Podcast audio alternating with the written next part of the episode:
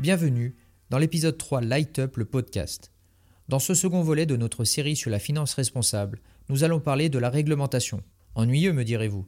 Je vous assure que nous allons faire notre possible pour rendre les choses limpides. Alors mettez-vous à l'aise et le temps d'un café, prenez 5 minutes pour tout comprendre sur les nouvelles dispositions prises par la Commission et le Conseil européen ces dernières années pour atteindre les objectifs de durabilité souhaités.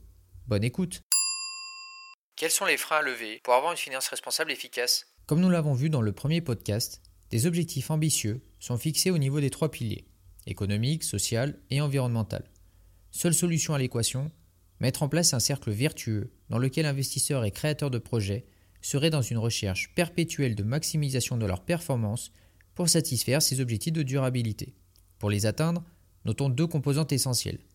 D'une part, le pouvoir législatif, avec la mise en place d'une réglementation claire et incitative, et d'autre part le marché des capitaux, avec la mise à disposition de ressources financières pour le financement de ces projets. Plusieurs zones d'ombre peuvent venir entacher le tableau. 1. Le risque d'éco-blanchiment, plus fréquemment nommé greenwashing. Et 2.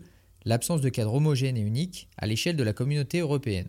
Ne pas résoudre ces difficultés reviendrait à faire persister volontairement un manque d'efficience à l'ensemble du système et porterait préjudice aux causes qui sont défendues. En conclusion, l'échec serait assuré. Que prévoit la réglementation française sur le sujet? Comme probablement à l'image d'autres pays européens, un ensemble de mesures avait été adopté à la suite de l'accord de Paris de 2015. Un des principaux objectifs fut de rapidement conduire à plus de transparence de la part du marché, en particulier en ce qui concerne la prise en compte des critères extra-financiers environnementaux, sociaux et de gouvernance dans les stratégies d'investissement. Autre exemple, cette fois-ci plus concret, permettre à tout client d'un contrat d'assurance vie multi-support d'avoir accès à des unités de compte responsables. Et au niveau européen, quelles sont les évolutions réglementaires pour mettre en application cette transition? Un ensemble de règlements et directives a été adopté par le Parlement et le Conseil européen dans le but d'uniformiser les pratiques des acteurs financiers des pays membres et permettre aux clients de pouvoir mieux comparer le niveau de responsabilité des différents produits financiers. Conformément au règlement SFDR entré en vigueur en mars 2021, l'intégration des risques et la prise en compte des incidences négatives en matière de durabilité dans les politiques générales des fonds doivent maintenant être publiées dans les documents destinés aux investisseurs. Une nouvelle classification des fonds a également fait son apparition avec d'un côté les produits dits article 8 qui font la promotion de caractéristiques environnementales ou sociales et de l'autre les produits dits article 9 considérés comme les plus vertueux en raison de leur incidence positive sur les critères de durabilité. Une étape supplémentaire a ensuite été franchie avec le règlement dit taxonomie adopté en 2020 qui amène cette fois-ci à une classification des activités économiques selon leur niveau de durabilité, évaluée grâce à six critères liés au climat et à l'environnement. A noter qu'à partir de 2024, le nombre d'entreprises qui auront l'obligation de publier ces informations extra-financières dans leur rapport de gestion sera progressivement élargi.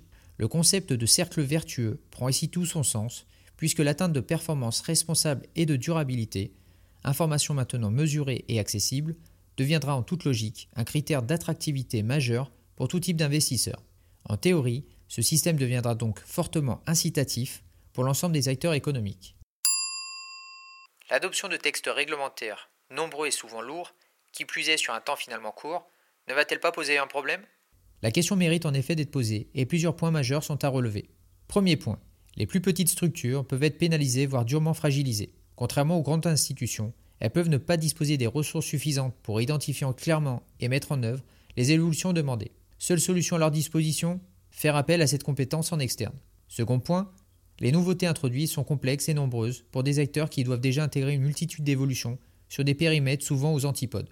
Leurs capacités d'adaptation sont continuellement mises à mal et les normes techniques promises ont souvent tardé.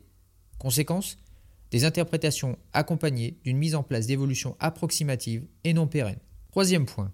Bien que les travaux menés au niveau européen soient nécessaires et justifiés, en l'absence d'homogénéisation des règles au niveau mondial, certains méfaits pourraient perdurer, en particulier le financement des sociétés étrangères qui vantent leur modèle durable sans réellement appliquer de telles politiques en interne. Au mieux, elles font l'effort de trier leurs déchets de bureau.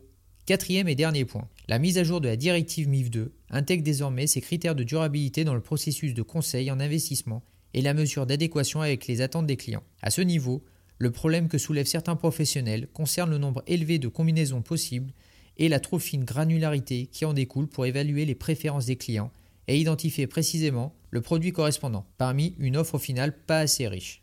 Dans la continuité de son pacte vert, l'Europe agit pour traduire ses paroles en actions.